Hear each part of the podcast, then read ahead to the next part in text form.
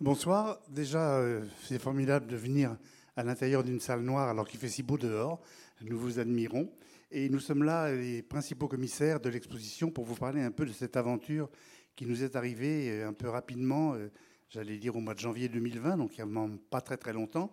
C'est une exposition qu'il a fallu faire un peu dans l'urgence, avec un comité scientifique composé de sept co-commissaires et nous avons, avec chacun nos propres compétences, euh, amélioré, euh, transformé. Et nous avons eu la chance d'avoir un scénographe extraordinaire. Et tout ça fait qu'on a réussi en un peu plus d'un an à faire cette exposition majestueuse, j'allais dire magistrale, euh, l'exposition du bicentenaire, moi qui ai connu celle du bicentenaire de la naissance de Napoléon en 1969, je trouve que ça n'a rien à voir. Ce sont deux expositions totalement différentes. La première était, au regard d'aujourd'hui, puisqu'on a l'habitude de juger les choses anciennes sur leur regard actuel, elle était un peu ennuyeuse. Euh, ça n'a rien à voir avec maintenant. Il n'y avait pas les moyens de communication actuels. Donc cette exposition se veut grand public euh, pour tout le monde. Nous avons décidé de mélanger à la fois des objets qui datent de l'époque de Napoléon Ier avec ceux de légende qui ont été réalisés soit sous le Second Empire, soit même en 1900, de façon à avoir une vision un peu plus élargie de la vision de, Napoléon. Euh, nous avons 150 objets. Nous avions été très gourmands au début. Nous en parlerons tout à l'heure. Mais je pense que d'abord, je vais laisser la parole à Arthur Chevalier. Je vous signale que nous n'avons rien à voir ensemble du point de vue généalogique, euh, contrairement à ce que les gens croient. C'est pour mettre les choses au point. Arthur, voilà. Merci Bernard pour cette, euh, cette introduction. Et merci à vous d'être ici ce soir. effectivement, l'exposition s'est réalisée dans des conditions de rapidité assez exceptionnelles. Donc, du coup, juste en introduction, quand même, euh, merci à tous les personnels de la Villette et du Grand Palais qui vraiment ont travaillé dans des conditions euh, assez compliquées, comme nous, avec nous, pour réaliser cette, exposition exceptionnelle. Euh, et, vraiment, merci, merci à eux ces, ces derniers jours. J'y pense beaucoup. Donc, quand on s'est rencontré avec Bernard, puis ensuite avec Frédéric Lacaille, Grégory Spourdos, Jean-Baptiste Clé, qui manque à l'appel ce soir, je crois, du Louvre, euh, notre idée a été de concevoir une exposition simple. Euh, j'insiste sur ce mot parce que quand je vois la, presse, on en parlait avec Bernard tout à l'heure, euh, c'est assez rigolo puisqu'elle insiste sur la qualité pédagogique de la chose, la beauté de la mise en scène évidemment. On a eu un scénographe exceptionnel. Et je crois que ça faisait partie de nos intentions initiales, c'est-à-dire de prendre les choses de la façon la plus simple possible, chronologiquement, sans trop se faire plaisir, nous, intellectuellement, je veux dire, c'est-à-dire il n'était pas utile de réinterpréter Napoléon à l'aune de nos idées, euh, il fallait essayer de comprendre comment est-ce que autant d'informations à propos d'une période aussi complexe de l'histoire de France pouvaient être assimilées euh, dans une mise en scène. Donc je, crois que de ce point de vue-là, c'est assez réussi. Euh, l'idée était donc de en fait, si vous voulez, raconter une vie extraordinaire, celle de Napoléon, qui est peut-être le plus euh, grand roman du 19e siècle, avec un cadre, on va dire un décor, au sens de Proust, euh, qui serait celui de l'histoire de France. Donc on suit Napoléon euh, au milieu d'une période dans laquelle il inscrit sa personne, son œuvre, mais une période qui, elle aussi, l'influence lui. Je veux dire par là que l'idée aussi avec cette exposition, c'était de montrer que Napoléon n'était pas un miracle dans l'histoire de France. C'est-à-dire que sa vie est tellement exceptionnelle, euh, l'intensité, euh, son parcours, son ambition, qu'on a tendance à penser qu'il nous a embarqués dans une aventure, mm, dans, sa forme d'ubris, si on veut, et qui nous aurait détourné d'une sorte de destin, lui, très raisonnable. Or, en réalité, ce qu'on a voulu montrer, c'est que Napoléon, c'est le produit de quelque chose de fondateur, qui est la Révolution française, et qu'il unissait quelque chose de non moins fondateur, qui est celui de... Euh, euh, la modernité politique, donc en fait de montrer que Napoléon c'est juste un maillon euh, de l'histoire de France, que c'est quelqu'un qui a fait des choses exceptionnelles avec sa personne, mais qui s'inscrit dans un contexte qui le dépasse lui. Donc ça permettait aussi d'une certaine façon de le normaliser, tout en gardant évidemment l'aspect exceptionnel de ce qu'il a réalisé. Donc pour ce faire, on a, pris les choses de façon très simple, c'est-à-dire qu'on est parti euh, de son arrivée à l'école militaire de Brienne en 1779, il a 10 ans, c'est 10 ans avant la prise de la Bastille. Euh, et d'essayer de comprendre comment est-ce que son éducation s'inscrit dans celle, au fond, de l'éducation de tous les enfants des Lumières de cette époque. C'est un lecteur des humanités, c'est un très bon matheux, c'est un militaire exemplaire, très bon euh, dans, on va dire, l'aspect le plus scientifique de l'art militaire, à savoir l'artillerie, et de progresser euh, au sein de sa carrière, qui elle-même, en fait, a été permise par les chamboulements politiques induits par la Révolution française, donc évidemment qui était propice euh, aux jeunes gens qui voulaient faire des carrières très vite dans l'armée et ailleurs, dans l'armée particulièrement, puisque plus de 3000 officiers supérieurs avaient démissionné, ce qui évidemment laissait beaucoup de place. Donc on, chemine avec lui euh, pendant la campagne d'Italie, où il affronte donc les Autrichiens, puis ensuite en Égypte, quand il prend le pouvoir sous le consulat, la création de l'Empire, des évocations de la cour, évidemment, d'un faste très particulier, puisque c'est la restauration d'une cour d'ancien régime avec une sorte de dress code paramilitaire, euh, une partie beaucoup plus intime, puisque euh, Napoléon a une vie intime très particulière, dans la mesure où il a eu deux femmes, il a eu un enfant très tardif, un peu inespéré. D'ailleurs, l'enfant est né dans des conditions excessivement chaotiques, puisqu'il a failli mourir à la naissance. Euh, évidemment, une partie considérable sur la guerre, sur laquelle Grégory Spourdos a essentiellement travaillé, qui est à la fois spectaculaire et très pédagogique. Napoléon et l'Europe, pour essayer de montrer comment est-ce que, avec un système effectivement népotique, il faut bien le dire, il a essayé de créer une, fédération d'États autour de sa famille en irriguant les nouveaux États qu'il, soit qu'il avait sous son influence, soit qu'il, euh, avait conquis, euh, du sang de ses euh, frères et sœurs.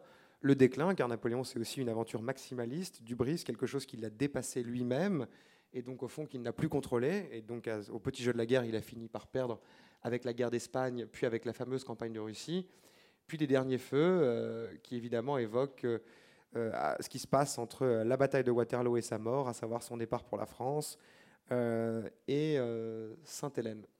Donc voilà, je crois que je vous ai exposé assez rapidement quelle était la trame narrative, si on peut dire, c'était quoi l'histoire qu'on a voulu raconter.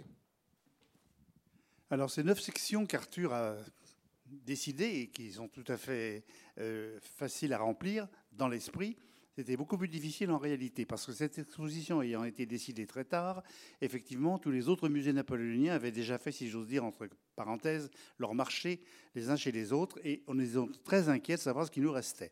Finalement, les musées ont joué le jeu. Nous avons évidemment de, plusieurs musées qui participent, les deux principaux étant le musée de l'armée et le musée de Versailles. Mais nous avons eu des prêts très importants de Fontainebleau, de Malmaison, du Mobilier National, de différents musées. Et petit à petit, eh bien, finalement, on a réussi à remplir les, les, cases avec des objets que les Napoléoniens connaissent évidemment, mais qui sont pour la première fois réunis tous ensemble. Et c'est ça qui fait la spécificité de cette exposition, avec ce qu'on appelle maintenant des... On n'appelle plus ça des périodromes, parce qu'il faut un mot français.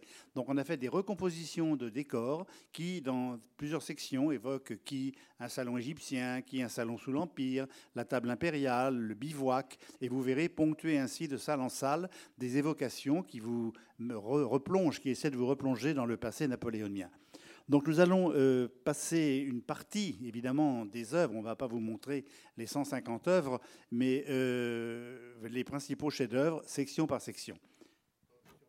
Oui, peut-être rappeler, enfin, pour compléter ce que disait Bernard, en fait, le parti de départ a été de prendre uniquement dans les collections nationales, puisque les collections nationales ont la chance d'être très riches pour Napoléon. C'est l'avantage de cette période, d'ailleurs, par rapport à tout ce qui se passe avant la Révolution, puisqu'on n'a pas on n'a aucun souvenir personnel de Louis XIV, de Louis XV, de Louis XVI. On n'a pas d'objets, on n'a pas de vêtements. Pour Napoléon, on a tout. Et c'est vrai que beaucoup de choses sont encore dans les collections françaises, les collections publiques françaises. Donc le choix euh, qui a été fait par la RMN et par la Villette au départ, c'était prendre dans les collections nationales. Et on a élargi un peu avec le musée de la Légion d'honneur, la Fondation Napoléon, qui nous ont permis de compléter les, les choses. Et nous, je dois dire, à Versailles, nous n'avions pas de projet napoléonien précis pour ce bicentenaire, puisque Napoléon n'est pas notre, euh, notre premier fonds de commerce, si j'ose dire. Et donc, nous avions beaucoup de collections disponibles, puisque vous le savez, nous avons une collection absolument énorme de peintures, de sculptures, du mobilier aussi à Trianon. Et donc, beaucoup de choses étaient disponibles, euh, ce que certains regrettent maintenant un peu, d'avoir mis à la Villette des choses dont on se passe à Versailles. Mais en fait, bon, à Versailles, on est riche de beaucoup d'autres choses. Donc, nous avons fait ce choix que je dois dire, j'assume tout à fait, de prêter beaucoup. Donc, l'une des premières œuvres qu'on voit dans l'exposition, qui ouvre un peu la perspective, en fait, de l'ensemble de l'exposition, euh, mise en scène par nos scénographes. Euh, c'est un cabinet qui s'appelle Scénographia, avec Nicolas Groux et Valentina Dodi, qui nous ont accompagnés avec beaucoup de talent et avec lesquels il a été ça a été un bonheur total de travailler, parce que ce sont des gens très agréables. Ce n'est pas toujours le cas avec les scénographes, avec lesquels les, relations peuvent être compliquées. Et heureusement, dans ce temps rapide, on a eu de très bons contacts. Et là, on a donc choisi d'ouvrir enfin, d'ouvrir cette perspective avec la silhouette de Napoléon, c'est-à-dire cette réduction de la statue de Napoléon de la colonne Vendôme, que vous connaissez, la statue de sœur installée sous Louis-Philippe pour remplacer la statue installée par Napoléon, qui le représentait en empereur romain, déposée sous la Restauration. Et en 1833, Louis-Philippe remet un Napoléon sur la colonne Vendôme. Et le sculpteur sœur réalise un petit modèle de la sculpture qu'il offre à Louis-Philippe pour son nouveau musée, les Galeries historiques de Versailles, où il est présenté aujourd'hui. Donc c'est vraiment la silhouette de Napoléon telle qu'on la connaît qu'on va retrouver plus loin dans l'exposition avec sa redingote et son chapeau qui ouvre l'exposition, cette silhouette qui est reconnaissable partout dans le monde d'un seul coup d'œil. Alors on a ensuite une, en introduction pour accompagner le film en fait euh, sur le, qui raconte un peu le, contexte historique de la Révolution et de la jeunesse de Napoléon sont présentés dans cet espace aussi cette statue, cet ensemble de, de, cette statue et des bustes de Napoléon à différents âges de sa vie c'est une commande qui a été passée sous le Second Empire, donc encore quelque chose de rétrospectif, par le prince Napoléon, le neveu de l'empereur, pour sa villa euh, pompéienne de l'avenue Montaigne, qui a disparu maintenant, euh, où les, en fait, les œuvres euh, sculptées, enfin, taillées dans le marbre étaient exposées. Là, nous présentons dans l'exposition en fait, une série de plâtres, les bustes en plâtre qui sont conservés à Malmaison, et puis la statue qui les accompagne, qui appartient, je crois, à la Fondation et qui est déposée actuellement à Fondation Napoléon, et qui est actuellement déposée au musée d'Orsay. Comme une ouverture, en fait, avec des œuvres rétrospectives avant d'entrer dans les œuvres vraiment de l'époque de l'empereur qui sont euh, elles-mêmes dans la partie, euh, enfin dans l'exposition à proprement parler. Puisque nous parlons justement de, des œuvres que l'on voit à l'ouverture, je pense peut-être, Arthur, vous pouvez parler également euh, des multimédias et principalement de, de, la musique qui ouvre l'exposition, qui peut surprendre les gens. Vous êtes désaccord avec Bernard Il en fallait un. Non, la musique, oui, en fait, avant ça, bon, voilà, il y a beaucoup de multimédias dans l'exposition. C'était un souhait délibéré depuis le début. Euh, il y a d'ailleurs des, multimédias de, très très bonne qualité euh, sur les campagnes militaires. Merci à Grégory qui les a réalisées qui vraiment permettent de comprendre des choses excessivement complexes, non seulement très denses historiquement, mais un petit peu compliquées aussi, parce que l'art militaire, c'est pas si simple quand on n'a pas de rudiments, et qui, à mon avis, permettent de clarifier les choses et de comprendre comment est-ce qu'on a pu réaliser autant de batailles avec autant d'hommes en si peu de temps à cette époque-là. Et euh, bon, il y a un multimédia qui est un film d'introduction qu'on a réalisé, euh, enfin qu'on a fait réaliser, qu'on a écrit, qui commence par la chanson de Phoenix Napoleon Says, euh, qui était une façon de créer quelque chose, une introduction un peu inattendue. Et le film en soi, euh, c'est le monde avant Napoléon, c'est-à-dire qu'on voulait que le public comprenne en quoi est-ce que toujours ce souci de contextualisation et de comprendre que Napoléon, c'est pas un miracle, c'est pas pas une vision hegelienne de Napoléon, quoi, si vous préférez. C'est-à-dire de comprendre que Napoléon, ça s'inscrit dans un moment de révolution politique où tout à coup, tout devient permis pour des jeunes gens qui en fait ne pouvait pas. Voilà. Il aurait été impensable que Napoléon devienne euh, général de brigade aussi rapidement sous l'Ancien Régime. Donc on l'a voulu montrer à quoi correspondait la France d'avant, bon, de façon très rapide. Dans la première section qui est dédiée à Brienne, parce comme nous l'avons dit, nous n'évoquons absolument pas les dix premières années de Napoléon, qui n'ont pas grand intérêt sur le plan historique. Nous commençons à Brienne et nous avons la chance d'avoir plusieurs souvenirs qui, qui, datent encore de cette époque que l'on avait gardé. Mais avant les souvenirs, il y a d'abord ce statut qui appartient au musée de Versailles, oui, oui, oui. C'est une, enfin, une, version de la statue qui se trouve devant le collège de Brienne, de, représentant Bonaparte, euh, jeune euh, élève officier. Vous le voyez dans la position classique, la main dans le, dans le gilet, position de, convenance, et avec un livre et, un globe terrestre à côté de lui pour évoquer évidemment son intérêt pour les sciences et la littérature qui l'ont accompagné tout au long de sa vie. Un mot sur, ça, sur la main dans le gilet, j'y pense parce qu'en faisant la visite, on m'a posé la question. Alors pourquoi Napoléon avait tout le temps une main dans le gilet? Alors ce n'est pas parce qu'il avait mal au ventre, encore qu'il est possible qu'il ait eu mal au ventre pendant qu'il mettait sa main dans le gilet, mais ce n'était pas la cause.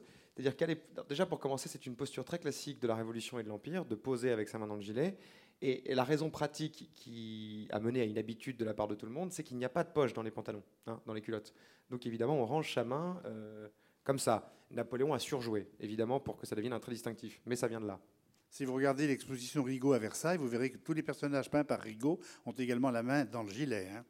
Alors, parmi les objets dont je vous ai parlé, qui étaient conservés par la famille impériale et qui sont entrés dans les collections nationales seulement en 1979, voici la, boussole que Napoléon utilisait quand il était élève à l'école militaire de Brienne.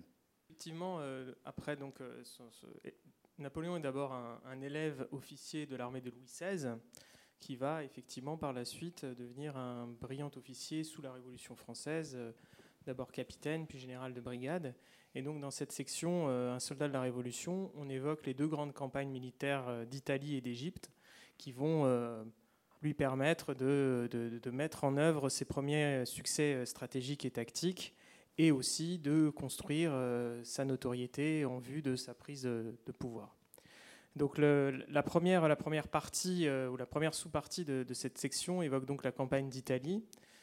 donc la campagne d'Italie, comme le disait Arthur effectivement tout à l'heure, elle débute par une carte animée qui permet d'expliquer pourquoi la campagne d'Italie, pourquoi Bonaparte est en Italie, comment il gagne cette campagne d'Italie qui, qui, devait être au départ une manœuvre de diversion et qui finalement va être celle qui va mettre fin à la guerre qui dure depuis cinq ans, entre 1792 et 1797. Et donc là, véritablement, euh, Bonaparte va euh, mettre en œuvre des principes stratégiques euh, qui vont faire sa renommée. Encore aujourd'hui, c'est une campagne qui est très largement étudiée dans les écoles militaires, qui est fondée sur des principes de mouvement, d'offensive, de manœuvres qui vont permettre euh, à, l'armée française, en infériorité numérique, de remporter victoire sur victoire contre les Sardes et contre les Autrichiens. Donc, euh, parmi, euh, dans cette section, nous avons notamment ce, tableau iconique, peut-être.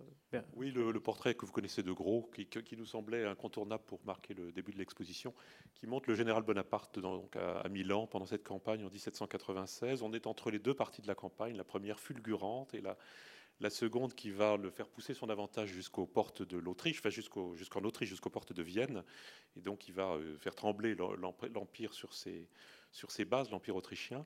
Et donc c'est un portrait qui est, qui est né en fait de la rencontre opportune entre le général Bonaparte qui tient sa cour à Milan à ce moment-là, et puis un jeune peintre en attente d'une commande qui va un peu le lancer, qui est gros, qui euh, a fui les, troubles de la Révolution à Paris, qui s'est réfugié en Italie où il vit de commandes de portraits. C'est un peintre qui a des ambitions plutôt de peintre d'histoire, mais il faut bien commencer par quelque chose. Le portrait, c'est alimentaire, et donc il rencontre Joséphine qui part rejoindre son mari à Milan, et il se propose de, la suivre dans ses bagages pour rencontrer Bonaparte. Et il fait ce portrait à partir de, croquis qu'il fait de, Bonaparte, puisque comme le disait Bernard tout à l'heure, Bonaparte ne pose jamais, il n'a pas le temps, il est toujours en mouvement. Donc le, portrait, mais le portrait est très fameux. Il est gravé parce que Bonaparte comprend très vite que c'est une image qui, pour sa légende, sera très importante. Et déjà, on sent que tout est dit déjà de ce que va être le destin de cet homme-là. Le portrait est gravé. Il est exposé au salon à Paris cinq ans après, en 1801, et il connaît à ce moment-là un succès qui ne s'est jamais démenti. Et donc, euh, il a été, il a appartenu à l'empereur, à Joséphine, à la reine Hortense, qu'il a donné à Napoléon III, et il est arrivé euh, par Napoléon III dans les musées et il est en dépôt à Versailles depuis pas mal d'années, euh, dépôt du Louvre, et donc nous, avons, nous choisi de le présenter dans l'exposition pour ouvrir un peu la, campagne d'Italie. Et puis une, des batailles, on aurait pu présenter énormément de, batailles, nous en avons beaucoup à Versailles, il a fallu renoncer à beaucoup de choses, ça c'est le drame des expositions, vous savez, on fait une liste idéale de choses, et puis petit à petit on coupe, on tronçonne, on raccourcit, on vous dit toujours il y a trop de choses, et donc c'est une suite de renoncements en fait, mais on essaie quand même de garder le meilleur, le dessus du panier. Et donc, nous avons choisi dans les collections de Versailles ce tableau pour évoquer la campagne d'Italie, qui est le passage du pont, non pas d'Arcole, mais de Lodi, qui est un tableau de Lejeune, qui est à la fois qui est un artiste intéressant parce que c'est un, jeune peintre qui s'est engagé dans les armées de la Révolution, qui était spécialiste de paysage et qui a fait une assez belle carrière militaire. En fait, il est resté dans l'armée et il a fait une double carrière de peintre et d'officier, euh, reprenant ses pinceaux à chaque fois qu'il était en, pause entre deux campagnes. Et il a réalisé euh, beaucoup de tableaux qui sont surtout euh, dans lesquels on, on retrouve toujours ses qualités extraordinaires de paysagiste et en même temps un récit un détail, le, détail du récit est extrêmement précis et sont des tableaux qui sont très appréciés par les amateurs de, de militaria en particulier parce qu'on peut, euh, on y trouve des, informations extrêmement précises sur la façon de faire la guerre, sur les personnages qui sont présents, avec un esprit de synthèse aussi pour euh, synthétiser dans un seul tableau une action militaire qui peut s'étendre sur plusieurs heures, voire plusieurs jours donc on présente pas mal de tableaux de Lejeune dans l'exposition. On l'a choisi de préférence à d'autres artistes euh, avec lesquels on est moins dans l'action, dans la guerre. D'ailleurs, vous, trouverez à côté de ces tableaux de bataille euh, des écrans multimédia qui aident à expliquer en fait euh, l'action. C'est-à-dire que grâce à des zooms, on explique, on identifie les personnages, on identifie l'action, ce qui permet à chacun aujourd'hui de comprendre qui fait quoi, qui est où, qui affronte qui ce qui n'est pas forcément au XXIe siècle chose évidente quand on regarde un tableau de ce type la seconde euh, partie, enfin sous-partie de cette première, de cette seconde partie euh, est consacrée à la campagne d'Égypte. Donc euh, Bonaparte prend le commandement de l'armée d'Orient, qui va, une armée française, qui va donc partir à la conquête de l'Égypte. Alors un projet un peu fou puisqu'il s'agit quand même de partir euh, vers un pays qu'on ne connaît pas, qui est mal connu, euh, dans le but, plus ou moins, de construire une base pour ensuite aller menacer les Indes britanniques, parce que l'idée est de combattre l'Angleterre. Donc c'est quand même un projet assez, assez, assez fou, euh, qui va d'ailleurs se solder par, une, par un échec militaire, sans aucun doute. malgré tout, nous présentons euh, donc là encore, euh, un très beau tableau de bataille. Mais c'est toujours un très beau paysage, la fameuse bataille des pyramides. Euh, c'est Bonaparte qui a voulu qu'elle s'appelle la bataille des pyramides. C'est pour ça que le peintre a mis en avant les pyramides. Je crois qu'en fait, lorsqu'on est sur le site de la bataille, on est plus loin des pyramides que l'impression que donne le peintre.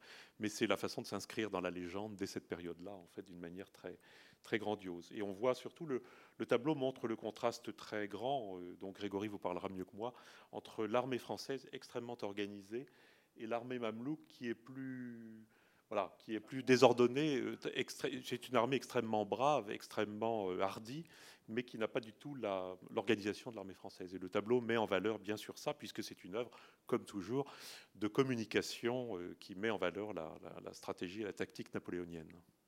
Effectivement, on voit bien la formation en carré de l'armée française, des, fantassins qui repoussent en fait, grâce à leur discipline et grâce au feu des, fusils et des canons, la charge de la cavalerie mamelouk, qui par ailleurs étaient des, combattants euh, admirés par Bonaparte, puisqu'un certain nombre de mamelouks euh, suivront Bonaparte en France, et ces mamelouks intégreront sa garde consulaire puis sa garde, garde impériale.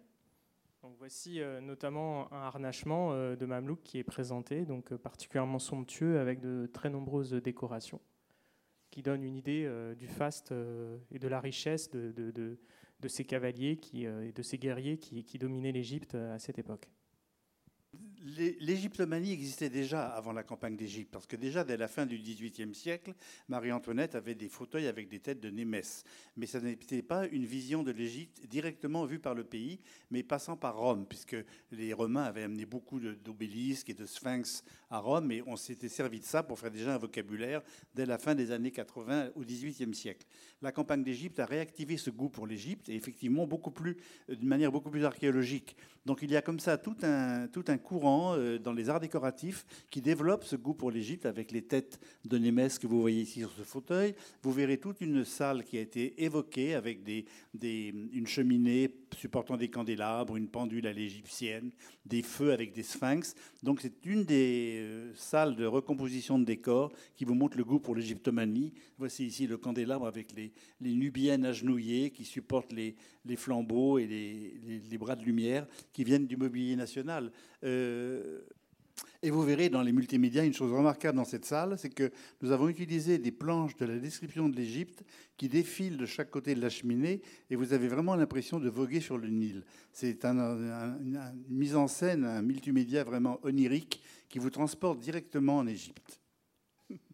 Donc l'égyptomanie a vraiment fasciné Napoléon puisque ça en est servi aussi comme média de communication. Vous savez qu'on a été vaincu en Égypte, mais grâce à tous les savants qu'il avait emmenés avec lui, eh bien, dans l'esprit populaire, l'Égypte est une conquête, il est sorti vainqueur de l'Égypte, grâce à la description de l'Égypte qu'il a commandée et qui est sortie dès 1809, et qui présentait tellement d'intérêt que les Bourbons ont continué à l'imprimer, puisqu'on a achevé la description de l'Égypte seulement en 1822. Et voilà ici un exemple de cabaret, c'est-à-dire un service à café ou à thé, avec des vues d'Égypte, qui a été livré, euh, ça c'est celui, oui c'est celui de, du Louvre, qui a été livré pour le mariage de Napoléon et Marie-Louise en 1810, et dont un certain nombre de pièces sont exposées dans les, vitrines. Alors oui, cette partie de 1799-1804, c'est donc le consulat, ou plutôt les consulats. Euh, Napoléon prend le pouvoir en 1799 à la faveur d'un coup d'État qui en fait était un petit peu plus institutionnel que militaire, néanmoins coup d'État. Euh, alors juste un mot, euh, et je vais passer la, la parole pour le portrait du baron Gros à Frédéric par exemple, mais un, mot sur, euh, pour qu'on comprenne bien dans cette exposition, on a, ici, on a aussi voulu actualiser l'état des connaissances sur Napoléon et corriger un certain nombre d'idées reçues. Si Napoléon était très autoritaire et tyrannique, il n'y a rien à dire là-dessus. S'il y a eu des grandes dérives, euh, on va dire autocratiques au cours de l'Empire, ce qui est incontestable, il n'empêche que jusqu'en 1807-1808, euh, c'est un régime qui correspond tout à fait au canon de la Révolution française. alors certes avec un exécutif fort en la personne de Bonaparte, mais avec des chambres très nombreuses, au nombre de quatre, le corps législatif, le tribunal, le Conseil d'État euh, et euh, le Sénat. Le Sénat qui est donc notre première cour constitutionnelle, puisque le Sénat contrôlait la façon dont la constitutionnalité euh, était appliquée à la création des lois. D'ailleurs, le Sénat aura tellement de pouvoir constitutionnel que c'est lui qui demandera à Bonaparte de démissionner en 1814. Donc s'il avait le pouvoir de le faire, c'est bien qu'on le lui avait donné. Et donc, contrairement à ce qu'on pense, Napoléon a dû composer avec des assemblées, des assemblées qui sont opposées à beaucoup, beaucoup de projets de l'Empire, par exemple la Légion d'honneur, par exemple le Code civil, euh, où les assemblées étaient euh, tout à fait contre. Donc voilà, on a voulu, avec cette partie sur la République, essayer de, de recontextualiser parce que passer à côté de ça, c'est aussi passer à côté du prolongement entre la Révolution et le consulat. C'est-à-dire que, par exemple, le Code civil, c'était une idée de la Révolution française, ce n'était pas une idée de Napoléon. Si vous voulez, il a eu une fonction euh, à l'égard de la Révolution exactement similaire à celle qu'a eu Rome à l'égard d'Athènes. Les Romains n'ont jamais eu la moindre idée de leur régime. Ils, se sont contentés de, transformer en phénomène des idées qui avaient été celles des Athéniens. Eh bien, Napoléon a fait exactement pareil avec euh, la plupart de ses réalisations. De même, les préfectures étaient dans les cartons euh, de la Révolution. Donc voilà, c'est ce qu'on a, essayé, ce qu'on a voulu essayer de montrer alors en fait, on a emprunté au musée de la Légion d'honneur, qui a été d'une bonté insigne avec nous, le, portrait du premier consul par Gros, puisqu'en fait, c'est, vraiment le seul portrait qu'on a dans, les collections publiques qui, montre vraiment Bonaparte à son avantage. Ce portrait donc, qui a été offert, comme le dit le cartel en haut du, cadre, par Bonaparte à Cambacérès, second consul, personnage très important du consulat et de l'Empire. Donc c'est Bonaparte, là, pas du tout en militaire, comme on pourrait le croire peut-être à première vue. Il est vraiment en habit civil, il est en habit de chef de l'État, un habit qui, avait a surpris les contemporains, qui trouvait qu'il n'était pas très à la mode dans sa, dans sa coupe et dans sa présentation. Un habit comme de velours de soie rouge, très richement brodé d'or. Et on voulait mettre ce, portrait de Bonaparte en pendant de l'autre œuvre très célèbre de la période, qui est le Bonaparte euh, passant le Saint-Bernard, pour montrer le Bonaparte chef de guerre, c'est Bonaparte reprenant les armes à un moment donné pour la, reconquête en fait du nord de l'Italie. Euh, donc en, 1800, avec ce passage des Alpes fameux dans cette, euh, voilà. cette œuvre qui n'est pas, euh, l'exemplaire que nous présentons n'est pas l'exemplaire de Malmaison, qui est le tableau original, commandé par le roi d'Espagne, pour euh, célébrer ce héros qui l'a tout à fait impressionné à un moment où il est en train de signer la paix avec la France. C'est un exemplaire qui a été euh, commandé par Bonaparte, très impressionné par ce portrait commandé par le roi d'Espagne, qui en a commandé plusieurs pour lui-même, dont celui-ci qui est à Versailles et qui euh, provient des Invalides en fait. Je dirais qu'il claque peut-être davantage que celui de Malmaison parce que le manteau est rouge et donc il a, un effet, il y a un impact pictural qui est plus fort qu'avec celui qui est à Malmaison, même si celui de Malmaison reste un original incontesté dont nous sommes tous qui nous plaît beaucoup à tous.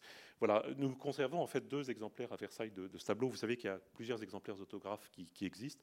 Un à Berlin, qui vient de, Saint-Cloud, un à, Vienne, qui vient de, Milan, et euh, nous en conservons un second qui est actuellement en, prêt au Louvre à Abu Dhabi, où il euh, représente un peu, il, euh, divulgue l'image de Versailles, des collections de Versailles aussi.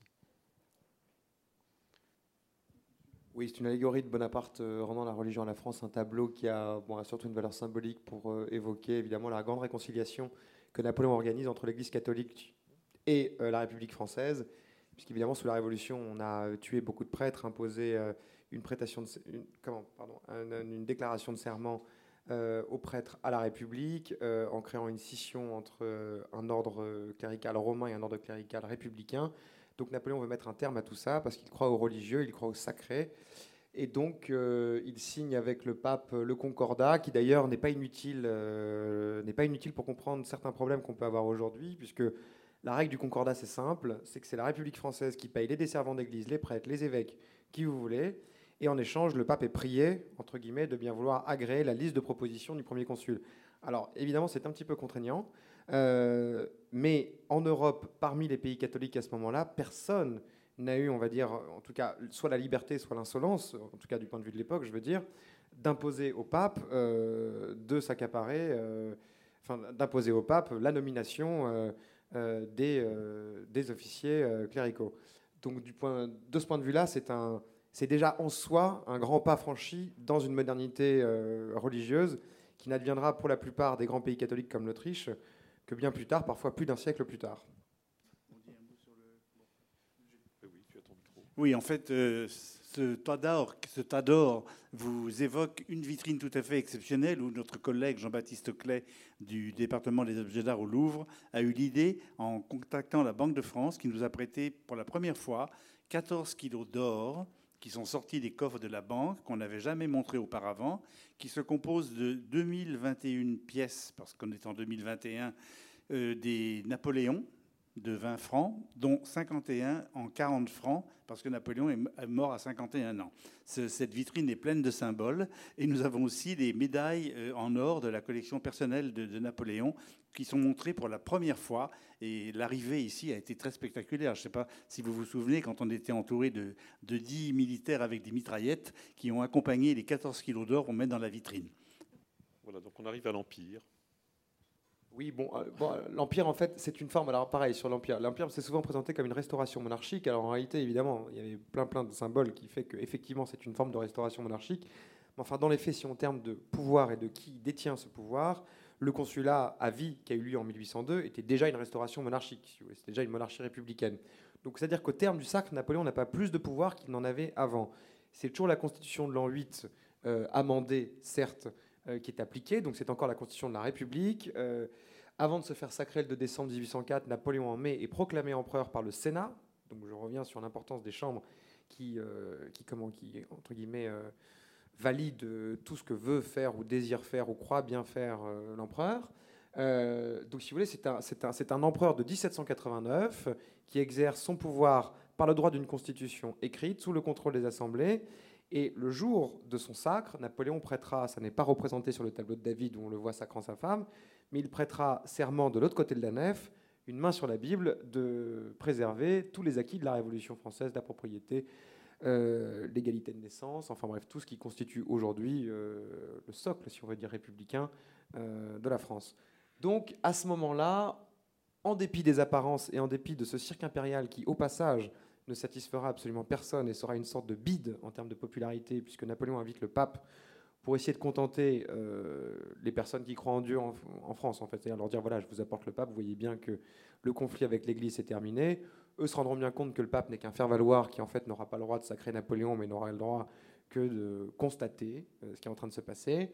Euh, et puis tout le monde, en fait, trouve ça un peu too much, quoi. C'est un petit peu, c'est un acte un petit peu ridicule par sa disproportion et par l'espèce de mimétisme qu'il essaye de créer avec l'empire de Charlemagne, qui était les derniers empereurs d'Europe et en faisant référence effectivement un petit peu à une monarchie euh, désuète dont plus personne euh, ne veut.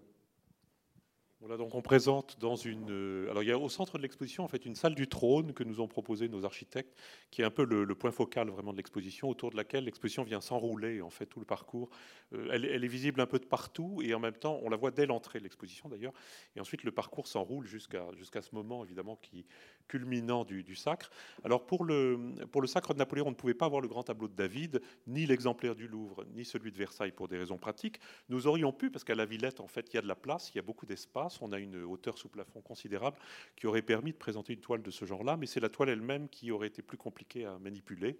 C'était pas impossible, mais c'était plus compliqué. On a fait le choix de ne pas, de ne pas se lancer là-dedans. Donc on a reproduit le sacre à peu près au format, avec une animation qui euh, décrypte un peu les différents éléments du tableau, et on présente dans notre salle du, sacre à côté, du, trône à côté, pardon, le portrait de Napoléon euh, que vous avez ici, le portrait de, le, portrait de Gérard.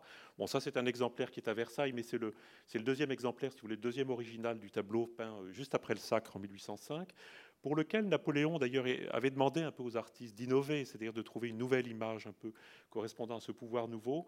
Et finalement, les différentes propositions qui lui ont été faites, notamment par David et par Ingres, avec le tableau qui est aujourd'hui au musée de l'armée, le, portrait de Napoléon sur son trône, n'ont pas plu à l'empereur, en fait, qui les a trouvés trop archaïques, trop, euh, avec un effet trop autoritaire. Enfin, il a préféré une image finalement beaucoup plus classique comme celle-là, qui s'inscrit dans la lignée des portraits d'Ancien Régime, de, et notamment du Louis XIV de Rigaud que nous présentons actuellement euh, à Versailles. Donc un portrait assez calme qui le montre dans le, grand habillement du sacre, costumes, euh, accessoires qui ont été en grande partie recréés par Biennet pour la cérémonie du sacre, comme on le voit ici, et dont un certain nombre d'éléments sont encore conservés aujourd'hui dans les collections nationales, notamment l'épée que l'empereur porte au côté, qui est sur l'image d'après. L'épée qui est en fait l'épée du premier consul qui a servi pour le sacre qui était euh, serti des plus gros diamants des collections de la couronne, qui nous a été prêté. Ça, c'est un prêt très généreux de, Fontainebleau qui a accepté de s'en dessaisir pour l'exposition euh, à la Villette. Face au trône, euh, on a présenté plusieurs, plusieurs tenues, des habits de cérémonie des grands maréchaux de l'Empire, que l'on retrouve d'ailleurs sur le tableau du Sacre, qui est présenté par un multimédia dans l'exposition. Donc là, vous avez notamment un de ces quatre habits, en l'occurrence celui du maréchal Ney, il y a aussi celui de Lannes, de Davout et de Berthier. Voilà, pour rappeler que la, le, faste de cette cour impériale, c'est-à-dire cette cour qui est un instrument de pouvoir comme un autre, et l'empereur veut que la cour soit très richement habillée, notamment dans les grandes occasions, alors que lui-même est souvent habillé simplement d'un uniforme d'officier. Euh, et du coup, effectivement, dans cette cour euh, overdressed, on ne voit que lui, puisqu'il est moins habillé que tout le monde. Alors pour cette salle du trône, il nous fallait un trône. Bon, évidemment, celui des Tuileries est au Louvre actuellement. Celui prévu pour Saint-Cloud, qui n'y a jamais été installé, est maintenant présenté à Fontainebleau en 1808 dans la salle du trône. Il, avait, il restait deux trônes. Un qui est, qui est aux arts décoratifs, qui est le trône du corps législatif, mais qu'on a déjà vu dans de nombreuses expositions. Et là, on s'est lancé, on a demandé au Sénat si vraiment ils voulaient bien nous prêter leur trône. C'est un trône qui a été livré au Sénat en 1804 et qui est toujours au Palais du Luxembourg, donc où les gens ne peuvent pas vraiment le voir, sauf lors des journées du patrimoine. Donc nous avons eu ce prêt exceptionnel en tentant notre chance et ça a fonctionné. C'est un trône très architecturé qui a été dessiné par Charles Grain, l'architecte du Sénat, qui a donné également les plans de l'Arc de Triomphe de l'Étoile. Alors le faste et le luxe sous l'Empire, bon, Napoléon est un homme qui avait des goûts simples. Et pour son intérieur, d'ailleurs, les gens du garde-meuble disaient toujours Faites simple, c'est pour l'empereur. Mais quand il s'agissait de la France, il fallait le luxe le plus éclatant. Et effectivement, Napoléon avait souhaité que la France retrouve le rôle qu'elle avait avant la Révolution de devenir la vitrine du luxe en Europe. Il avait chargé Joséphine en partie de s'en occuper, et là je crois qu'il a été entendu au-delà de toute espérance, avec les factures qui étaient évidemment inhérentes. Là, vous avez quand même une chose tout à fait exceptionnelle. Nous avons réussi à réunir 16 assiettes du service dit des quartiers généraux, ce service en porcelaine de Sèvres qui est le plus cher que l'on ait jamais fait. Chaque assiette valait 425 francs, alors qu'à l'époque, un jardinier gagnait 600 francs par an. Ça vous donne déjà une valeur de, l'assiette. Et actuellement, comme il y en a de moins en moins sur le marché, elles se vendent toujours aussi cher. Je crois que celle qui a été vendue chez Osna il y a quoi, 15 jours à peu près a dû faire environ 300 000 euros. Donc là, vous en avez 16 dans une table qui évoque la table du banquet impérial. Donc le Mobilier National a aussi prêté euh, euh, les, enfin, les, enfin, les, les euh, du service de Napoléon qui lui a été offert euh, euh, pour son mariage avec Marie-Louise. C'était un service offert par la ville de Paris qui comprenait près de 1000 pièces et il y en a une vingtaine qui a survécu et qui est arrivé dans les collections du mobilier national après le Second Empire et qui aujourd'hui euh, peuvent être vues à Fontainebleau. Donc Fontainebleau a, fait l'amitié de, vider une partie de ses vitrines pour les voir et pour rendre la table plus riche, on a mis un miroir ce qui vous donne une, table gigantesque avec 32 assiettes. Le luxe sous l'Empire, c'est également le luxe de la cour, puisque Napoléon obligeait les maréchaux, les grands dignitaires à se fournir chez les plus grands, les grands, grands artistes. Et là, vous avez un nécessaire de voyage qui a été livré à la maréchale Soult, duchesse de Dalmatie, en 1812, avec tous les instruments en vermeil qui servent pour. Là, il n'y a pas de, il ne pas y avoir la toilette, c'est uniquement pour le, le pique-nique. C'est ce qu'on emmenait avec soi quand on voulait en voyage, avoir la théière, la chocolatière, les assiettes, tout ça est en vermeil. Alors nous avons fait également une espèce de reconstitution d'un salon empire avec du mobilier tout à fait riche prêté par la Fondation Napoléon. C'est un mobilier qui est à la limite plus riche que celui qui a été fait pour l'empereur, parce que ça a été fait pour la cour d'Espagne. Or, euh, les Espagnols, déjà Charles IV, étaient totalement entichés du goût français, et ces meubles ont été faits pour le ministre de Charles IV, Godoy, qui était aussi l'amant de la reine, accessoirement. Et comme en 1808, Napoléon a pris le trône d'Espagne pour le donner à son frère Joseph, le roi, la reine d'Espagne et Godoy sont partis en exil à Rome, et Godoy n'a jamais vu ce mobilier qui appartient maintenant à la Fondation Napoléon. Oui, là, là, nous avons prêté une paire de vases. En fait, nous avons fait une sélection un peu d'objets de, luxe, mais l'idée est quand même plutôt de renvoyer le visiteur de la Villette vers les lieux napoléoniens, c'est-à-dire qu'il nous reste des palais napoléoniens, que sont Fontainebleau, très meublé pour l'Empire, euh, Compiègne avec les appartements créés pour Marie-Louise, qui marque plutôt la deuxième partie de l'Empire, où il y a des choses très somptueuses, Malmaison qui évoque évidemment Joséphine.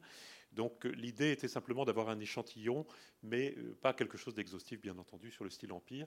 Et là, nous avons prêté à Versailles ces deux vases, réalisés pour Compiègne d'ailleurs, qui sont, vous voyez, des vases de porcelaine du milieu de l'Empire, qui montrent d'un côté Napoléon passant, arrivant à la porte de Brandebourg à Berlin, au moment de la campagne de Prusse et Pologne de 1806, et de l'autre côté passant une revue à, à, Schönbrunn en 1805, lors de la campagne précédente, la première campagne d'Autriche, et qui montrent, qui sont des objets un peu exceptionnels, parce qu'ils montrent la, qualité extraordinaire atteinte par les artistes de la manufacture de Sèvres, à la fois dans la, qualité de la pâte, de la, porcelaine, vraiment, avec des couleurs nouvelles, toujours un renouvellement perpétuel dans les formes, dans les modèles, dans les motifs, deux grands artistes qui réalisent les, cartels de ces vases avec des scènes historiques, et puis la monture qui est confiée au plus grand bronzier de l'époque, qui est Tomir, qui a réalisé cette monture extraordinaire avec des têtes du dieu Mars, des profils de l'empereur et l'impératrice. C'est montrer, en fait, l'idée était de montrer dans cette section sur le, luxe le niveau atteint par la, la production parisienne de l'Empire, revenu au niveau de la fin de l'Ancien Régime.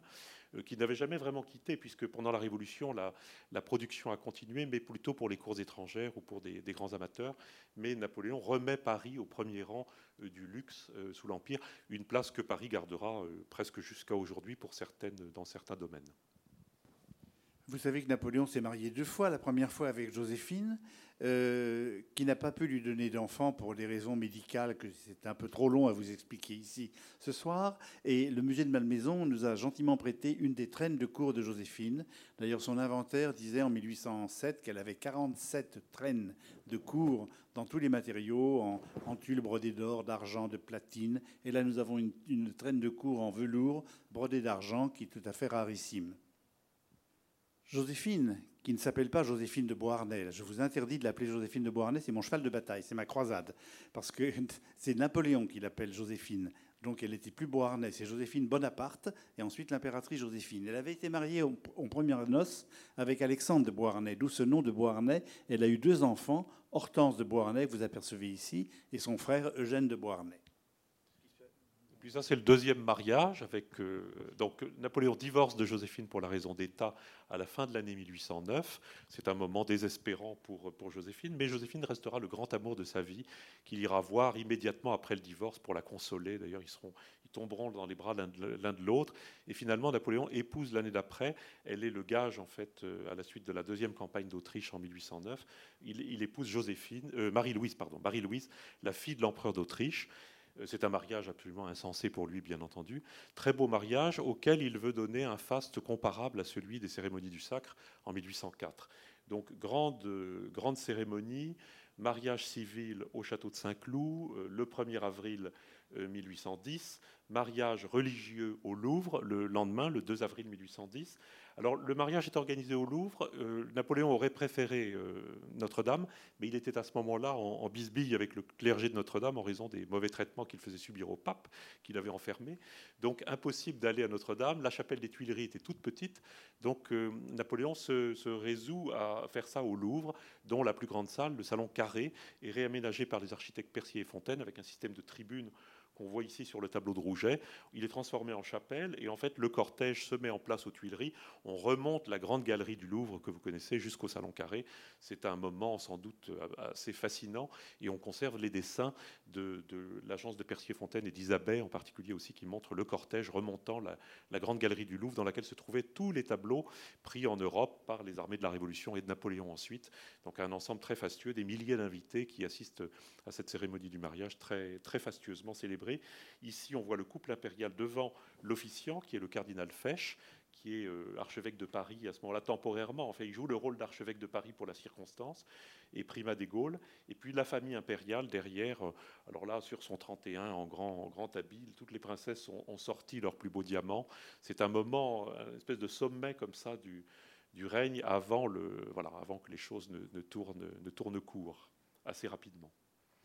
Et alors, outre le, tableau, nous présentons l'une des voitures, ici la berline La Victoire. Ce sont des voitures d'apparat. Celle-ci n'est pas la voiture du couple impérial qui a disparu, on ne sait pas très bien ce qu'elle est devenue. Euh, la question n'a pas été complètement élucidée pour le moment. C'est une série de voitures euh, qui ont été commandées pour le, pour le sacre de Napoléon en 1804. Nous en conservons cinq ou six à Versailles. Et pour le mariage, en fait, Napoléon fait une nouvelle commande d'une trentaine de voitures supplémentaires à tous les carrossiers de Paris. Et entre le moment de la commande et la date du mariage, il y a trois semaines. Donc on imagine ce que ça peut être dans les ateliers. Tous les carrossiers parisiens sont sur le pont pour fournir et ils fourniront effectivement ces, voitures qui permettront d'avoir un, cortège extrêmement fastueux de 40 voitures qui transporteront le couple impérial, la famille, les grands dignitaires de Saint-Cloud à Paris le jour du mariage, donc le 2 avril 1810, par une très belle journée. Donc des carrosses très, très, très riches, très dorés, euh, qui, voilà, qui, nous pose un peu des problèmes de climat ici à la Villette, euh, que nous, sommes, que nous avons résolus par un système d'humidification assez au point de façon que ces voitures ne se dégradent pas pendant la, enfin que cette voiture ne se dégrade pas pendant l'exposition. Ce sont des voitures que nous ne prêtons jamais et que nous avons, voilà, nous avons fait le choix d'en prêter une parce que c'est un objet spectaculaire qu'on peut présenter ici à la Villette. Le grand avantage des, des lieux étant qu'il y a beaucoup de place. Il n'y a pas de choses comparables au Grand Palais ou dans aucun de nos châteaux pour euh, présenter des grands objets de ce genre-là en grand nombre. La Villette nous a permis ça aussi. Et puis le portrait, là, le résultat du mariage, bien sûr. Marie-Louise qui présente très fièrement son rejeton, dont la naissance vous a été, euh, a été évoquée tout à l'heure par Arthur, naissance difficile. Mais finalement, l'enfant se porte bien, la mère aussi, tout le monde est heureux. Et euh, Marie-Louise commande à Gérard, François Gérard, le grand portraitiste de la famille à ce moment-là, ce portrait qui est à la fois un portrait officiel et un portrait intime. Et c'est elle-même qui le commande à Gérard pour en faire cadeau en fait à Napoléon, qu'il a fait placer dans le salon bleu, qui est le salon un peu de réception de son appartement aux Tuileries, où le tableau reste jusqu'à la fin de l'Empire. Et vous voyez donc l'impératrice en robe de, satin blanc qui porte le roi de Rome, le roi de Rome dont le peintre a tout fait pour qu'il ressemble à la fois à son père et à sa mère. Vous voyez qu'il est dans une chemise d'enfant. Il a déjà le cordon de la Légion d'honneur, ce pauvre, enfant, et il porte à la main une grenade ouverte qui est le symbole, en fait, depuis la Renaissance, de l'unité de l'État. Et puis le berceau qui est à côté, qui nous a été prêté, qui existe toujours, qui nous a été prêté par Fontainebleau pour l'exposition, qui voisine dans l'exposition avec le tableau. On passe à la guerre. On a une grande section sur la guerre au fond de l'exposition, comme vous l'avez vu sur le plan tout à l'heure, qui a été euh, conçue sous la houlette de Grégory. Donc, euh, Napoléon est, comme vous le savez, un des plus grands chefs de guerre de l'histoire. Et bien entendu, dans la Grande Halle de la Villette, on se devait de lui accorder une grande place. Et c'est vrai que la salle sur la guerre est assez grande. Et euh, on en a profité effectivement pour, euh, on a profité de ces dimensions exceptionnelles de la Grande Halle de la Villette pour présenter du matériel, un bivouac que je vais vous montrer dans, dans, les, dans la diapositive qui vont suivre. L'idée, c'est de de résumer, si on peut dire, en tout cas de synthétiser euh, ce qu'est l'armée de Napoléon, comment elle s'organise et comment il prépare ses batailles et ses campagnes. tout ça, effectivement, est, très synthétisé, mais euh, bon, ça, donne quand même une idée de, de la logistique, de, l'ampleur de cette armée qui s'appelait la Grande Armée. Donc là, on a Premier objet, le chapeau. Euh, chapeau, euh, évidemment, on ne pouvait pas ne pas présenter un chapeau de Napoléon dans une exposition sur Napoléon, le chapeau que tout le monde connaît à travers le monde et que tout le monde connaît depuis 200 ans. Euh, moi, je me souviens d'avoir été interpellé le jour de l'inauguration par deux journalistes japonaises à qui j'ai demandé qu'est-ce que c'est pour vous Napoléon? Elles m'ont répondu bah, c'est le chapeau. Donc ça donne bien une idée de que même à l'autre bout du monde, ce chapeau reste le logo, l'emblème, enfin l'objet le plus, étroitement associé euh, à Napoléon. Donc en plus, c'est pas n'importe quel chapeau, puisque c'est celui porté euh, pendant la campagne de Russie. Donc euh, en juin 1812, Napoléon est sans aucun doute l'homme le plus puissant d'Europe, à la tête d'une armée de 450 000 hommes. En décembre 1812, il reste l'un des hommes les plus puissants d'Europe, mais il n'a plus beaucoup d'armées. Donc c'est vraiment un chapeau qui marque en fait cette espèce de, de bascule, de point de bascule où on sent vers la fin 1812 le début de la fin. Donc ce chapeau est associé à la fameuse redingote, redingote grise de l'empereur. Vous voyez un objet euh, très simple, très sobre, presque austère, qui ressemble beaucoup d'ailleurs aux redingotes que portaient les soldats euh, de son armée. Donc en fait, Napoléon voulait vraiment, par sa tenue, son chapeau et, cette redingote, euh, être proche de ses hommes et en même temps, par ce chapeau qu'il était le seul à porter, qui était le reconnaissable parmi tous, il se distinguait des autres, ce qui faisait de lui euh, donc euh, quelqu'un d'à la fois proche de ses hommes et qui s'en distinguait. Parmi les grandes œuvres euh, prêtées à l'exposition, le bivouac, qui paraît presque petit dans la, dans la halle de la Villette. c'est un bivouac qui est conservé par le Mobilier National, qui, a une série, qui conserve une série de tentes de l'Ancien Régime jusqu'à la fin du XIXe siècle. Euh, Napoléon euh, dort quelquefois à la Belle Étoile, euh, dans sa berline ou bien dans des lieux réquisitionnés, mais aussi parfois dans, un bivouac. la modernité part avec lui en campagne. À chaque campagne, il, souhaite, il demande au garde-meuble d'avoir quelque chose d'efficace qui ne tienne que dans un fourgon, donc qui soit rapide à monter et télescopique. donc on va avoir, vous verrez, essayer de regarder l'épaisseur de la table. Quand elle est repliée, elle est grande comme ça. Euh, regardez aussi le lit. Alors le lit, c'est la star du bivouac puisque euh, il a été fabriqué par Desouches, qui a sorti un brevet pour l'occasion, et c'est l'ancêtre de notre lit parapluie, donc euh, repliable et qui fait la taille du lit parapluie des enfants. Voilà. L'empereur a donné quelques commentaires pour améliorer le lit, donc il y aura un certain nombre de... Le, brevet sera remis à jour deux fois. C'était un, bivouac très pratique puisque Napoléon était euh, très souvent en campagne et imposait d'ailleurs des, des, marches euh, très, très rapides à son armée, donc il était sans cesse en déplacement, d'où l'idée d'avoir ce bivouac euh, montable et démontable très rapidement oui. Alors, dans la section sur la guerre, on présente encore des tableaux de bataille. On en a, on en a, on en a. On avait, Mais c'est très bien. On a dû renoncer à beaucoup. Grégory a regretté beaucoup d'abandon. Donc, on présente celui-ci qui est un des plus connus, euh, un tableau qui montre la silhouette justement de Napoléon en campagne, avec son uniforme, sa redingote, son chapeau. Encore un tableau du baron le Jeune qui montre en fait l'installation du bivouac de l'empereur à la veille de la bataille d'Austerlitz. Donc on présente donc non seulement ce bivouac avec donc Napoléon, euh, sa redingote, ce chapeau, préparant ses campagnes sur des cartes, et puis quelques tenues euh, de, ses, officiers à qui donc il transmet ses ordres, dont notamment celle euh, du, maréchal Lannes qui est ici, également Davout et, et Drouot qui sont présentés et du matériel de campagne. Euh, c'était l'occasion, effectivement, à la Grande Halle de la Villette, de mettre des, gros matériels bien lourds, bien encombrants, qu'on ne peut pas en général présenter dans des expositions classiques parce qu'ils passent à travers le plancher ou. Euh, ou enfin, en tout cas, c'est très difficile à, où ils prennent toute la place. Donc là, on a effectivement un canon de campagne qui est présenté. Euh, n'oublions pas que Napoléon est d'abord un artilleur, donc il accorde beaucoup d'importance à l'artillerie. Et on présente également une vitrine avec euh, des cavaliers. Donc, euh, donc là, ça ressemble un peu à une figurine, mais euh, dans l'exposition, c'est vraiment un cavalier à hauteur, à hauteur d'homme et à hauteur de cheval. Qui d'ailleurs, là, vous voyez, c'est un cuirassier qui est associé à un extrait du film du colonel Chabert, où on voit la charge des cuirassiers à Hello. Donc on voit bien en fait cette charge, ces hommes qui chargent et cette, cette tenue de cuirassier juste à côté un sapeur également, mais il y a aussi un grenadier, il y a un fantassin qui sont présentés dans cette, vitrine, et plusieurs tableaux de victoire.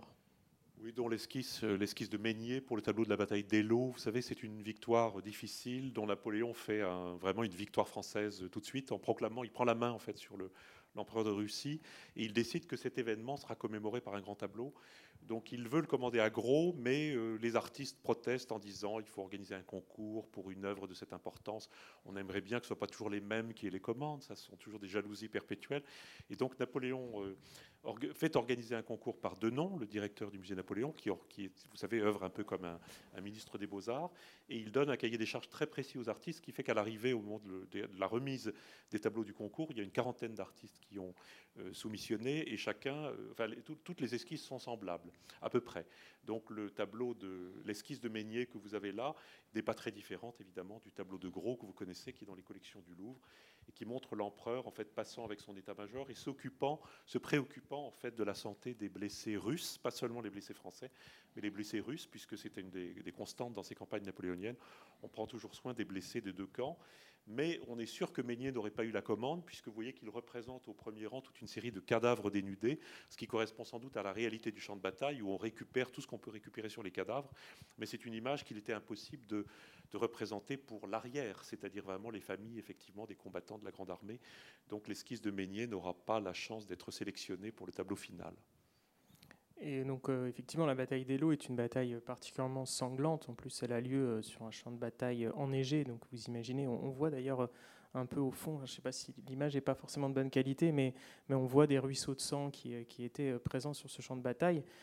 donc, ça nous permet aussi de faire la, de faire la transition avec une, vidéo, une interview dans laquelle on parle effectivement de la guerre côté euh, horreur de la guerre, réalité de la guerre, euh, de, la conscription, euh, la pénibilité de la campagne, les conditions de vie dans les hôpitaux, des blessés, etc. Donc c'est aussi dans cette exposition, on n'élude pas en fait aussi ces questions-là. On ne présente pas que Bonaparte, enfin Napoléon, son bicorne et son armée impeccable avec tous ses boutons et ses uniformes brodés. On parle aussi de la réalité des champs de bataille et des campagnes militaires. Là, on a une aigle, une aigle impériale euh, qui euh, donc en fait surmontait les, les hampes des, euh, drapeaux de, de, l'armée de l'armée de Napoléon. Napoléon accordait énormément d'importance à, ce symbole qui était pour lui une grande fierté, et qui, qui fait d'ailleurs référence aux aigles de l'armée romaine. Et d'ailleurs, il dira euh, au soir de la bataille d'Austerlitz, euh, je préférerais euh, perdre un bras plutôt que de perdre une aigle. Bon, en fait, il a effectivement perdu une aigle à la bataille d'Austerlitz. Bon, il n'a pas perdu son bras, heureusement pour lui. Et donc là, vous voyez un, des drapeaux qui est présenté dans l'exposition. Et ce qui, ce qui, est intéressant, donc ça, c'est le drapeau d'une unité extrêmement précieuse, c'est le régiment d'artillerie à cheval de la garde impériale. Ce qui est intéressant surtout sur ce drapeau, c'est vous voyez le nom des villes dans laquelle ce, dans laquelle ce régiment est entré. Donc ça donne quand même l'idée de l'importance de, de, de, ces campagnes qui, qui, vraiment se déroulent dans toute l'Europe et même jusqu'au Caire, jusqu'en Égypte. Donc ça, donne, jusqu'à présent, en Europe, il n'y avait jamais eu des campagnes qui été aussi, aussi longues et sur des étendues aussi importantes. C'est vraiment euh, euh, avec Napoléon que euh, l'armée va euh, de, l'Espagne jusqu'à la Russie et de, la Hollande jusqu'en Égypte. Donc on évoque, oui, dans la partie sur le, dont parlait tout à l'heure Arthur sur l'Europe napoléonienne, en fait, on, l'évoque par une grande carte et puis des bustes en fait des membres de la famille impériale qui ont été mis sur des trônes par Napoléon. Donc des bustes, vous savez que ce sont ces bustes qui ont été fabriqués dans les ateliers de Carrare, en Italie, qui, dépendaient enfin, du Grand-Duché de Toscane, donc sous la houlette de la d'Elisa euh, Bacciocchi, la sœur de l'empereur. Et on a produit en très grand nombre à ce moment-là, de façon presque industrielle, des bustes de tous les membres de la famille pour inonder l'Europe en fait de ces images euh, de l'entourage impérial. Beaucoup de ces gens qui ont été mis sur des trônes, comme ici Jérôme, le dernier frère de Napoléon, le roi de Westphalie, dont descendent aujourd'hui les représentants de la famille impériale. Et voilà Elisa, la, grande duchesse de Toscane, qui est connue surtout pour son activité de, soutien aux arts, enfin, qui, a marqué beaucoup cette, toute cette région de la Toscane sur laquelle elle a, régné un moment. Donc des bustes à l'antique, inspirés bien sûr des grandes, des grandes séries des collections euh, romaines par exemple, et puis euh, ici, un buste du prince Eugène euh, par Comolli, donc des artistes italiens qui donnent un modèle. Et ensuite, le, des, ce sont des praticiens, c'est-à-dire simplement des gens qui taillent le marbre, qui réalisent en très grande série, en très grande quantité, dans des formats de, de tailles différentes, à des prix évidemment différents, ces bustes pour inonder toute l'Europe. Le, buste de Louis Bonaparte par Cartelier, qui est euh, une des rares créations françaises dans ces séries, un très beau buste qui normalement traduit bien le, le tempérament du personnage, ce, tempérament un peu ombrageux et un peu compliqué. Euh, Louis Bonaparte, vous savez que, Napoléon a marié avec la fille de Joséphine, Hortense, un couple qui n'a pas très bien fonctionné, mais qui a eu trois enfants, dont le dernier est devenu empereur des Français à son tour euh, par la suite. parmi toutes les campagnes militaires, il y en a effectivement deux qui vont se révéler euh, les deux campagnes militaires qui vont provoquer le déclin de Napoléon, l'Espagne et la Russie, qui sont présentées donc, dans cette section. Euh, donc Napoléon va complètement se tromper sur l'Espagne. C'est une faute politique et militaire majeure. Il croit que le pays lui est acquis alors que ce n'est pas du tout le cas et va donc placer euh, son frère euh, Joseph sur le trône d'Espagne. Je raconte ça de manière très brève et très synthétique parce que c'est beaucoup plus compliqué.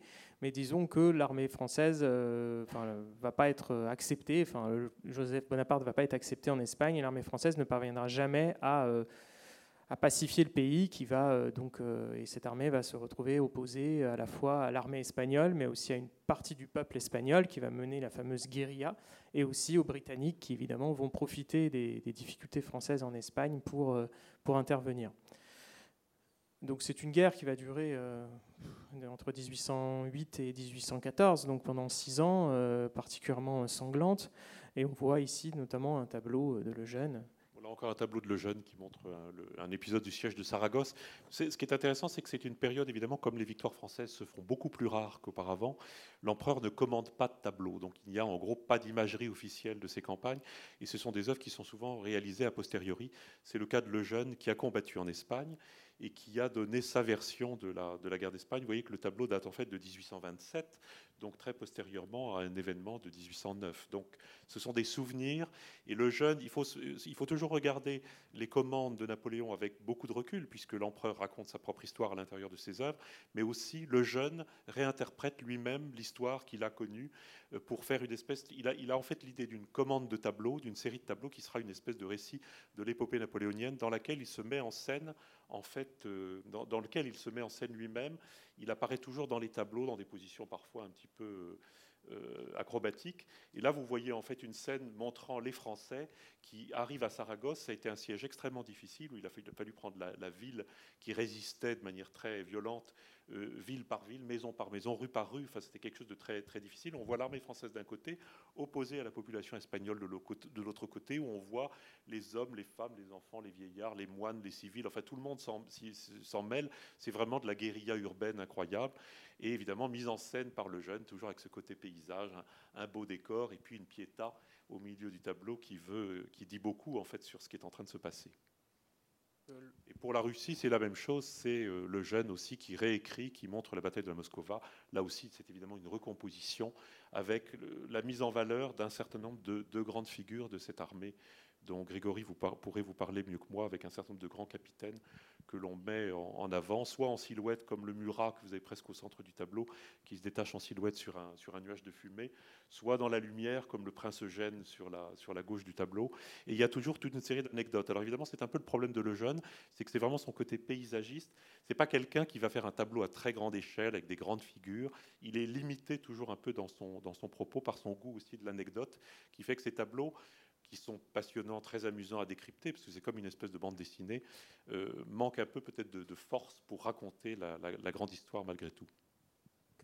la campagne de Russie se termine sur un désastre militaire. Euh, Napoléon euh, mobilise 450 000 hommes pour attaquer la Russie. C'est une force phénoménale. Jamais en Europe jusqu'à présent il y avait une armée aussi puissante.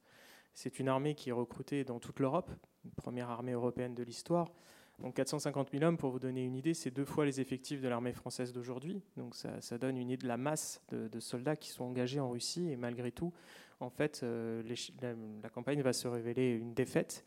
Pourquoi? Parce que les Russes vont très bien comprendre comment vaincre Napoléon, c'est-à-dire éviter de l'affronter sur un champ de bataille. Après tout, ils l'avaient fait à Austerlitz, ils l'avaient fait à Friedland, ils ont perdu. Donc que font-ils? Ils pratiquent la politique de la terre brûlée, c'est-à-dire un repli systématique euh, vers l'Est entraînant toujours plus loin la grande armée vers, l'Est également. Et cette grande armée va souffrir de la faim, de la désertion, va s'affaiblir progressivement et va être contrainte de euh, se replier, donc de battre en retraite vers, vers l'ouest, vers la Pologne. Et, au cours de cette, retraite, notamment, elle va être, elle décimée.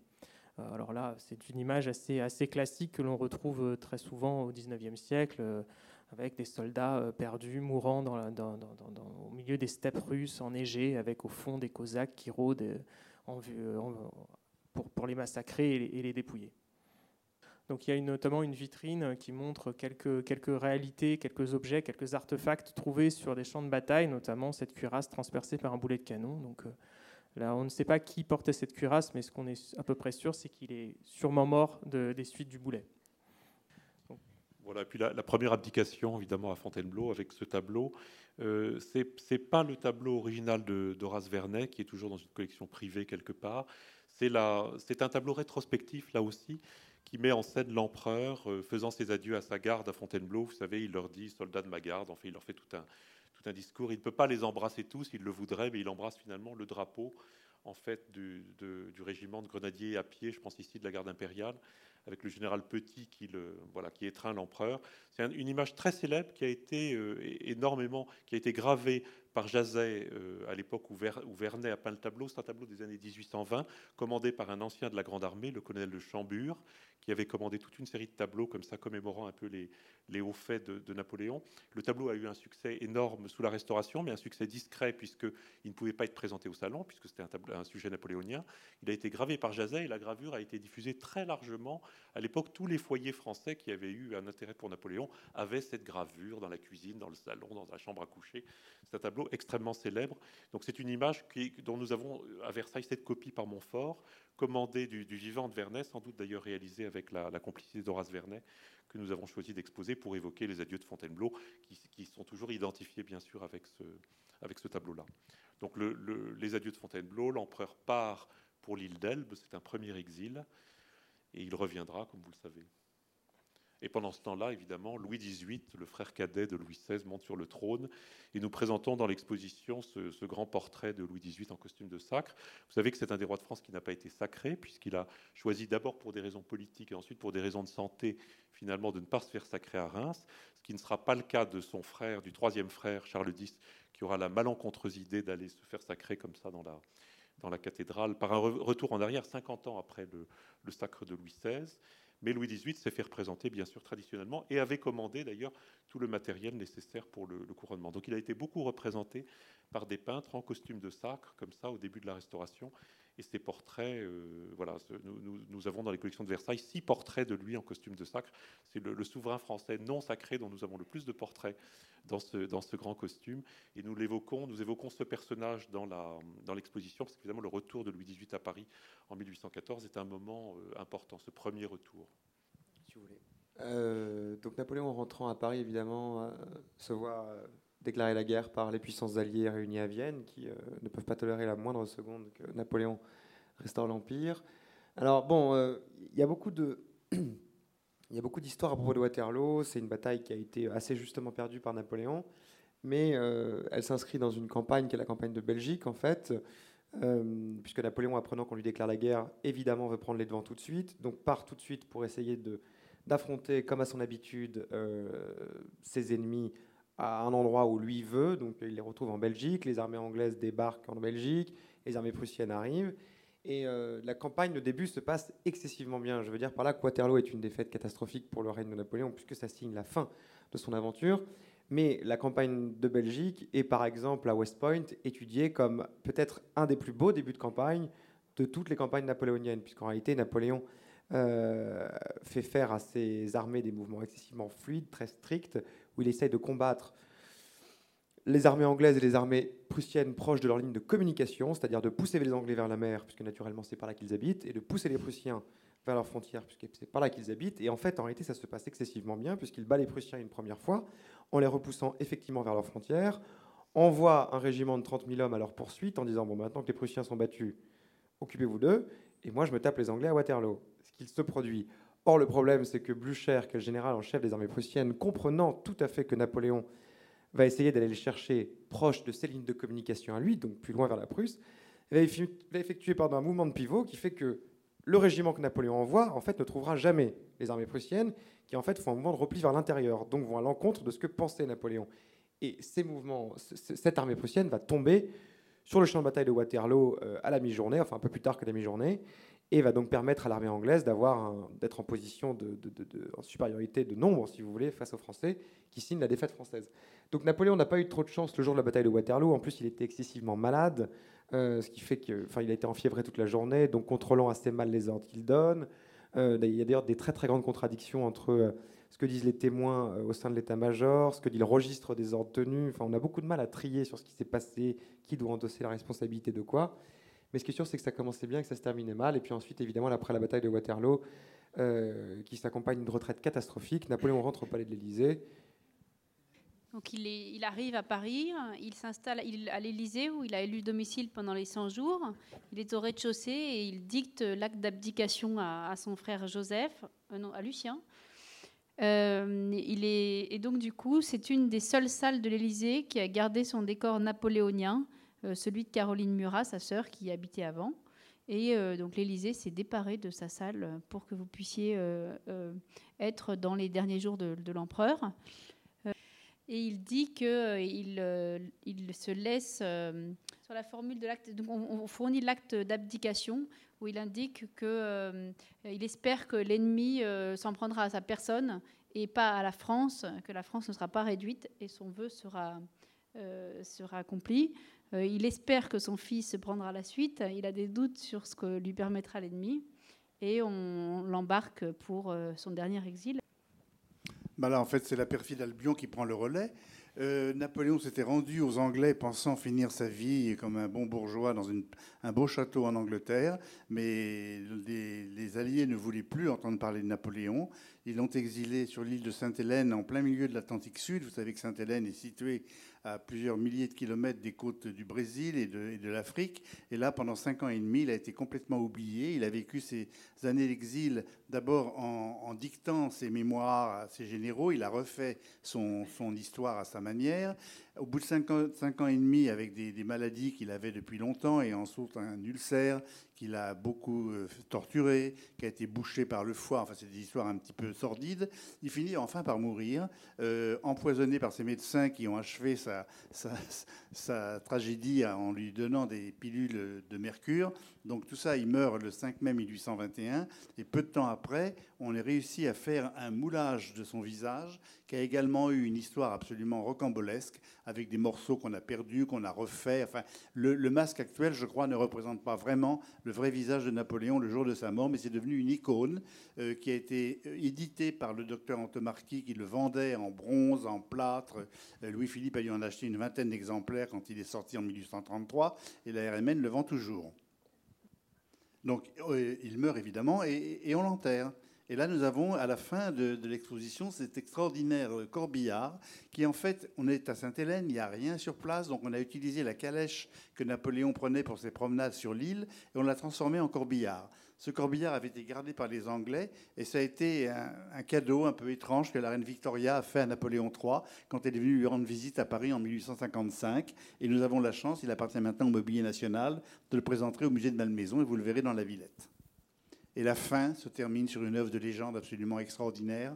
C'est les derniers jours de Napoléon, fait par un artiste italien qui s'appelle Vincenzo Vella, qui a sculpté ça en 1866, je crois. C'est une tonne 5 de marbre, hein, c'est ça, Frédéric, en gros, oui, à peu près, et qui a été acheté par Napoléon III à l'exposition universelle de 1867.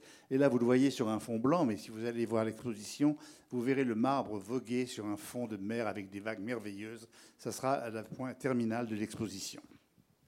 Oui, ce qu'on peut dire quand même, c'est que euh, l'exposition a été organisée à l'occasion du bicentenaire de la mort de Napoléon, mais que le bicentenaire des célébrations napoléoniennes a commencé en, il y a 25 ans, en fait, en 1996, avec les premières expositions en Italie sur la campagne d'Italie. Et depuis chaque année, il y a effectivement des expositions qui viennent jalonner un peu ce, bicentenaire.